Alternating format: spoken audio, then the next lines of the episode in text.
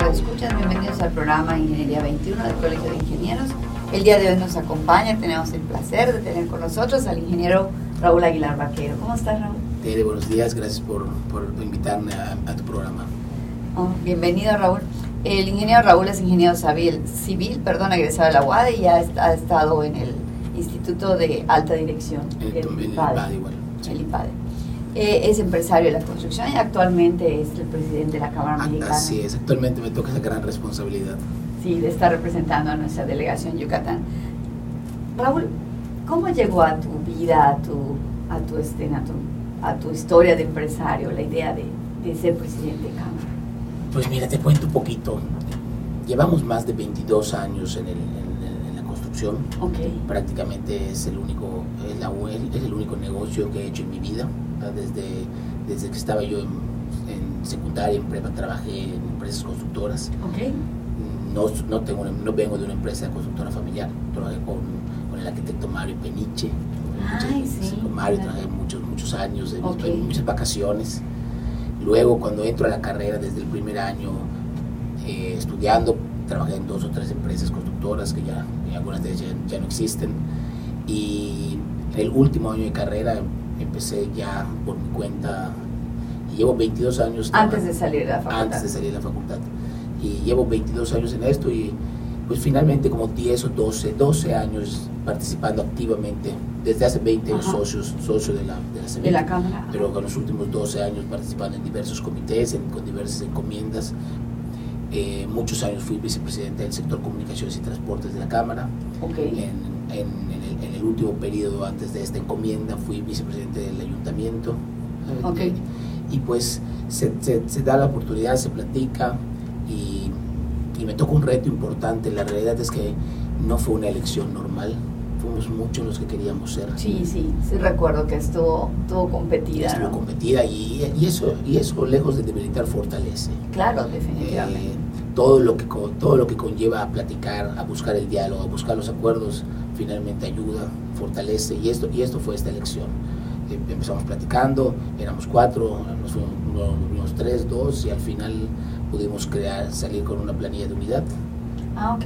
Y Perfecto. pues felices creo eh, todos los que participamos en este proceso. Además creo que esto, esto de, de, de, trabajar la unidad crea un equipo más diverso, ¿no? Un equipo que va a ser mucho más rico en, Fíjate en que aportación. El reto era precisamente en todas las cámaras, en todas las organizaciones, en todas las instituciones, y, eh, al paso de los años, sobre todo una, somos una cámara empresarial con intereses económicos claro, y los intereses económicos generan división muchas veces claro, claro. y fue era el reto era que era esta, esta división que existía en la CEMIC ir costurándola, que seamos un, nuevamente un solo grupo, por lo importante de la representatividad que, que, necesita una Cámara. Y de alguna manera la Cámara siempre ha sido en nuestra entidad al menos un instituto fuerte, ¿no? Una, un, un, grupo de empresarios bastante fuerte. Yo creo que eso hay que manejar, hay que mantenerlo, ¿no? no perdón, iba a decir manejarlo, pero mantenerlo porque la unidad y el que estén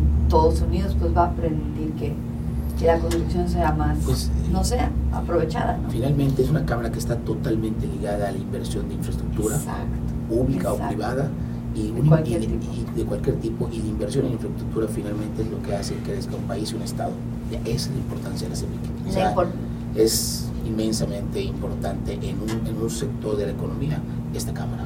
Hasta hace algunos años platicando con estudiantes de la facultad comentábamos que el Producto Interno Bruto, en el Producto Interno Bruto el sector de la construcción tiene un porcentaje como del 6%. A o sea nivel que, nacional entre ajá, el 8 y el 9.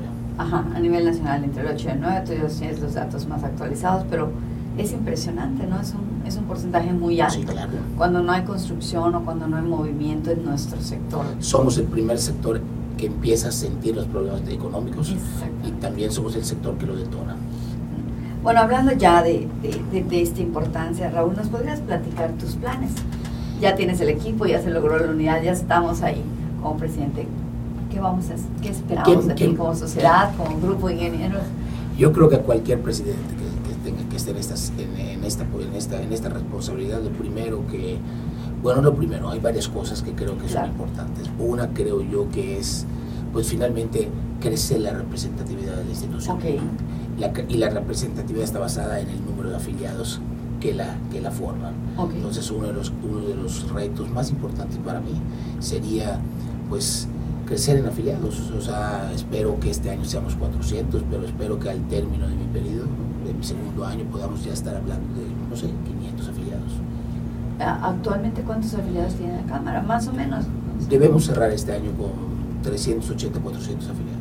Que, es, que, que, que, la realidad es, es, donde está la representación Claro, definitivamente. la Cámara no está, está formada por una diversidad de empresas que trabajan en diversos sectores. O sea, no, no solo somos un sector, son cinco o seis sectores industriales de la construcción y formado por una diversidad de empresas grandes, pequeñas, empresas que tienen 50 años, empresas que tienen de reciente creación. O sea, entonces, creo que amalgamar todo esto y es lo que le da la representatividad a esta institución.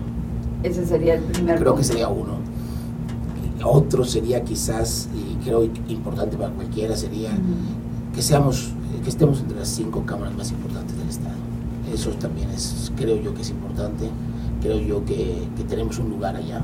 Claro. Y, Y, y, no solo es estar por llegar, sino es que, que las decisiones yo, yo, estoy, yo soy una persona que está convencida que el desarrollo de nuestro Estado está basada en el, en, el de una otra forma, en, cómo podamos caminar juntos el sector público con el sector privado. Y, caminar de la mano significa no solo ir y, estar en, el final de las decisiones, sino estar desde el principio, desde la creación de las decisiones, desde y eso creo que también sería uno de, los objetivos más importantes que quisiera yo que se dé. Yo creo que una de las ventajas que, que se tiene ahorita en, nuestro estado es que nuestros gobiernos ambos son, están trabajando juntos, ¿no? Nuestro gobierno municipal y nuestro gobierno estatal. De alguna manera están trabajando en equipo. Entonces, lo que tú decías es muy importante, si la Cámara se inserta ¿no? en la planeación desde ahorita para adelante, yo, yo te lo diría un poquito inclusive más, más para arriba. Somos una sociedad, o, afortunadamente Yucatán no, no, se da en todos los, en todos los estados. Somos una sociedad que, que, ha trabajado muchos años de la mano.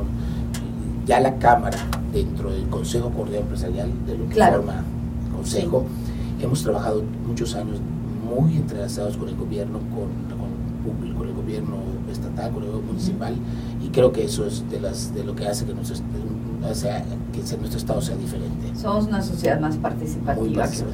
Y se, y, se ha, y, se ha, y se ha ido consolidando con los años. Claro, yo creo que, bueno, de hecho, algún presidente de Cámara ya ha sido presidente del Consejo Coordinador Empresarial, ¿no? Y sería pues una, una meta, ¿no? De presidentes de Cámara, de la industria de la construcción, de los ingenieros, de poder llegar no hay, ahí. no hay manera que te diga que no. Claro, claro, claro. Me encantaría. Claro, porque se supone que debería de ir a todas las cámaras, ¿no? Por una época que como que el la Cámara de Comercio estaba más, más fuerte de otras cámaras, pero ahora ya es... Realmente el Consejo por ejemplo, tiene un rol ah, en donde van, eh, efectivamente van la Canaco, la Canacita, la Compromet, y luego va a una cámara, vuelven a repetir ellos en el rol y va a una cámara, o sea, así es, es, un rol ya establecido. Entonces, no se debe de tocar, ¿no? Pronto, otra vez. Quiero que, creo que los ingenieros, como hemos dicho muchas veces en este programa, es una carrera tan amplia, es un, un espectro tan amplio que tiene la ingeniería civil, que estamos en todos lados, estamos en planeación, estamos en obra, estamos en electrificación. Estuvimos con una persona que, que se dedica a la electrificación la semana pasada, estamos en carreteras, estamos en edificios, estamos en escuelas, o sea, no hay manera de que los ingenieros civiles no sean partícipes en el desarrollo de la sociedad, ¿no? Así es. Y, y comentabas en la Cámara de la Industria de la Construcción, mucha gente piensa que que solo somos ingenieros, pero no es verdad, sino que son más bien empresarios de la construcción. O sea, hay una mezcla por ahí de, de diferentes carreras en algún momento, ¿no? No, realmente somos una industria, finalmente, de, de, empresas. Te lo decía yo hace ratito, tenemos una diversidad de empresas, desde las empresas que tienen muchísimos años y empresas que, que, están, que están arrancando y con un empuje muy fuerte igual. Claro, eh, Empresas grandes, empresas pequeñas, empresas medianas. Es, eh, la, la, la CEMIC en sí encierra a esa diversidad de empresas. Y, y, te digo, y, uno, y también sería uno de los, de los me preguntabas qué, qué, quisiera, ahorita, claro, ahorita, claro. Que, ahorita que tocamos esto, pues también quisiera que, que en un futuro cualquier eh, promotor de infraestructura, okay, cualquiera que piense en hacer algo de infraestructura, público o privado, pues tenga, piense como, como referente a la CEMIC, que piense en la CEMIC para buscar un constructor. Eso sería también algo de, lo que, de los objetivos que quisiéramos. Yo recuerdo que hace algunos ayeres, cuando trabajaba en el gobierno, para poder participar en un concurso de, de obra pública, requería ser miembro de una cámara. Era un requisito indispensable. Si no eras parte de, de una cámara. Como una certificación. Como una certificación, exactamente. Yo no creo que podamos regresar al requisito indispensable por la apertura que deben de tener las licitaciones, que también es buena, pero creo que debería de ser un punto de prestigio de una empresa, ¿no? Un punto de, de seguridad para el cliente. Fíjate que de, las, de, las, de, las, de los retos fuertes que existen es cómo atraer a los jóvenes cómo atraer a los empresarios que están saliendo de carrera o a los empresarios que están creando su empresa, cómo, hacer, cómo, cómo, cómo hacerles atractiva la institución. Ese es uno de los grandes retos también que, que, que, tengo y tendrá el siguiente, el siguiente presidente, porque finalmente piensan de otra manera y hay que, hay que crear productos para, que les, para generarles el interés. Y también es un tema aspiracional, o sea, tenemos que volver a las semillas aspiracionales, como, otras cámaras lo han logrado. Sí, yo creo que sí, el, eh, es un reto muy grande porque los jóvenes actualmente piensan muy diferente a nuestra generación, ¿no? ven el mundo de manera diferente y a veces, aunque nos dé risa, a veces ni siquiera lo ven, lo ven a través de la realidad virtual, no, no lo ven físicamente muchas veces. Y además, bueno, hablando un poquito más del país y de cómo nos insertamos, Raúl, pues sería muy interesante platicar contigo tu punto de vista sobre la economía. Claro que sí.